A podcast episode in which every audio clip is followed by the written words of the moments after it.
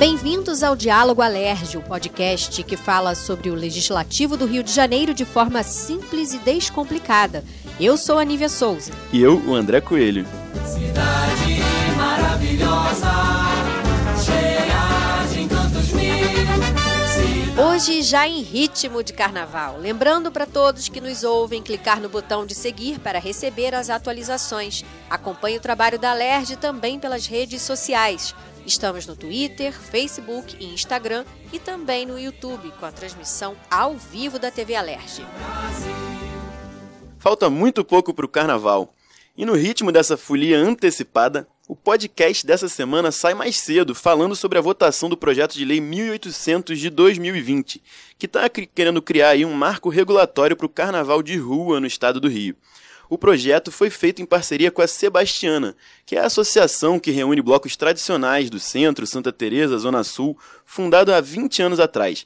Essa proposta teve um apoio grande aqui na LERJ de deputados de diversos partidos. Assinam esse projeto como autores o presidente da casa, deputado André Siciliano, o líder do governo, deputado Márcio Pacheco, e também Rodrigo Bacelar, Valdec Carneiro, Eliomar Coelho, Gustavo Smith, Renan Ferreirinha, deputado Brazão, Subtenente Bernardo, Carlos Mink, Mônica Francisco, Dani Monteiro e Marta Rocha. É bastante gente dando apoio a esse projeto. É, o objetivo do projeto é dar segurança jurídica aos blocos tradicionais do Rio. Hoje, a regulamentação que existe é geral para eventos de rua. Tem um artigo que libera blocos de rua de parte das exigências, mas ainda assim depende de autorizações do Corpo de Bombeiros e da Polícia Militar. Isso no que diz respeito à competência estadual, que é aonde a LERJ tem ingerência. Esse projeto foi inspirado, inclusive, em leis semelhantes às que já existem na Bahia e em Pernambuco, por exemplo. Isso aí, lembrando que ele não fala sobre trânsito, questão de banheiro químico, isso daí é com a prefeitura, não diz respeito à regulamentação estadual, que é o que a LERJ está discutindo agora. Além de ser alérgico, Nívia, não sei se você sabe, eu conheço muito esse tema porque eu faço parte de bloco de rua há mais de 10 anos, eu fui até diretor, inclusive. O que acontece na prática? Cada bloco passa todo ano por uma verdadeira maratona burocrática. A primeira coisa que costuma acontecer no ano anterior é a autorização da prefeitura, que, lembrando, não está em discussão nesse projeto. Depois vem as autorizações do Corpo de Bombeiros e da Polícia Militar. E aí sim, os batalhões da área podem fazer exigências que podem ser muito subjetivas. Depende muito do responsável pela área onde o bloco ocorre e às vezes muda de um ano para o outro, até durante a negociação as coisas vão mudando e vai dificultando muito o trabalho de quem está organizando o bloco. E foi por isso, André, que a Associação dos Blocos Tradicionais procurou a Alerj em janeiro para propor esse projeto. Eles alegam que muitas vezes as exigências são tantas que quase impedem os desfiles dos blocos. E é um evento importante que traz turistas e recursos. Foram mais de 3 bilhões de reais movimentados só no ano passado, segundo a Rio Tour. Isso é um recurso muito importante, ainda mais nessa crise que a gente vive no Rio. E não por acaso a gente está perdendo hoje para São Paulo como o maior destino turístico do carnaval.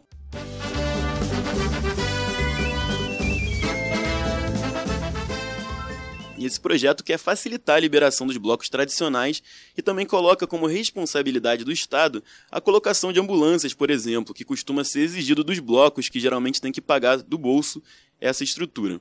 O projeto busca diferenciar os blocos tradicionais dos bairros da cidade, dos chamados megablocos, que atraem centenas de milhares de pessoas. Nesses casos, a regulamentação seguiria como é atualmente. Ele proíbe a criação de regras que tenham o objetivo de dificultar a realização desses blocos tradicionais da cidade. O projeto entrou em pauta na quarta-feira, dia 12, aqui na LERJ. Ele foi discutido pelos deputados e recebeu 21 emendas e saiu de pauta. Você que está me ouvindo aí, sabe o que é uma emenda?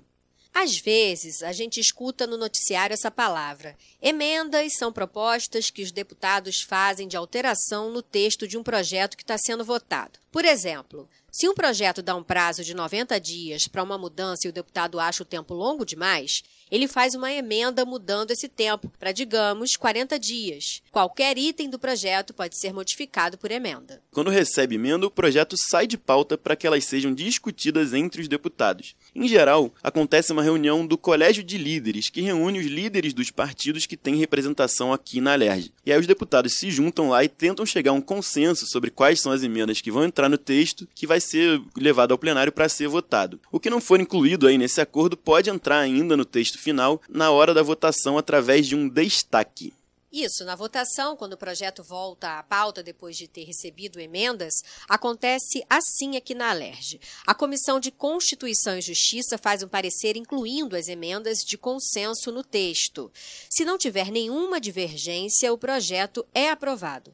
Se algum deputado quiser incluir outra emenda que não estava no acordo, ele faz um requerimento de destaque. E essa emenda é destacada e votada em separado depois do texto base. Se ele ganhar essa votação, a emenda entra no projeto que vai ser enviado ao governador. Isso vale para o projeto do Carnaval e para todos os outros projetos votados aqui na Alerj. Nesse caso específico do projeto dos blocos vai ser um pouquinho diferente. Em vez de colégio de líderes, a CCJ aqui da Alerj vai fazer uma audiência pública na segunda-feira, chamando aí todos os interessados, os blocos, as associações de moradores, polícia, bombeiros, para tentar fechar esse texto de consenso. E aí o projeto deve ser votado em regime de urgência, ou seja, uma votação só no dia seguinte, na terça-feira.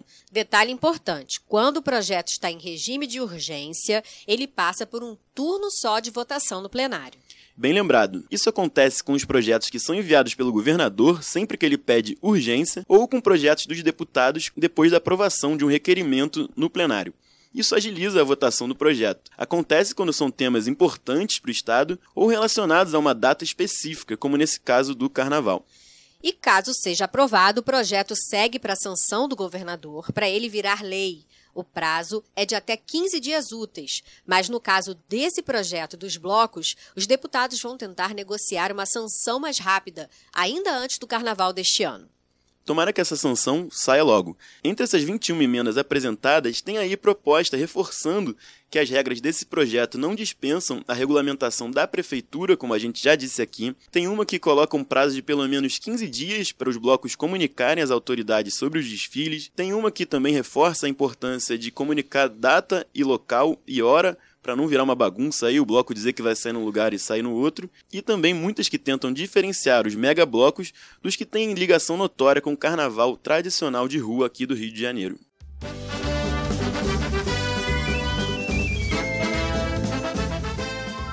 A principal questão, André, hoje é diferenciar blocos tradicionais de mega blocos. Não se trata de proibir os blocos feitos por cantores famosos, por exemplo, mas de diferenciar mesmo eventos que atraem centenas de milhares de pessoas de várias partes do Rio para um local de blocos de bairro tradicionais que reúnem menos gente. Exatamente. Um mega evento ele sempre vai precisar mobilizar uma grande estrutura de segurança, de saúde, isso é inegável. O que não dá é tratar essas manifestações culturais que existem há muito tempo aqui no Rio com essas regras que servem para os grandes eventos do estado do Rio. É isso aí. A ideia central é normatizar, garantir que todo ano as regras estejam bem claras para garantir aí a festa com organização como tem que ser. Carnaval de rua traz alegria, gera emprego, movimento e divulga a cidade. Eu tenho certeza que uma boa lei vai ser produzida aqui na LERJ e o Rio vai voltar a ser o número um do carnaval de rua no Brasil em pouco tempo. E mesmo que não vire lei a tempo do carnaval desse ano, que está bem em cima, vai ser importante ter essa lei para os próximos carnavais que virão por aí.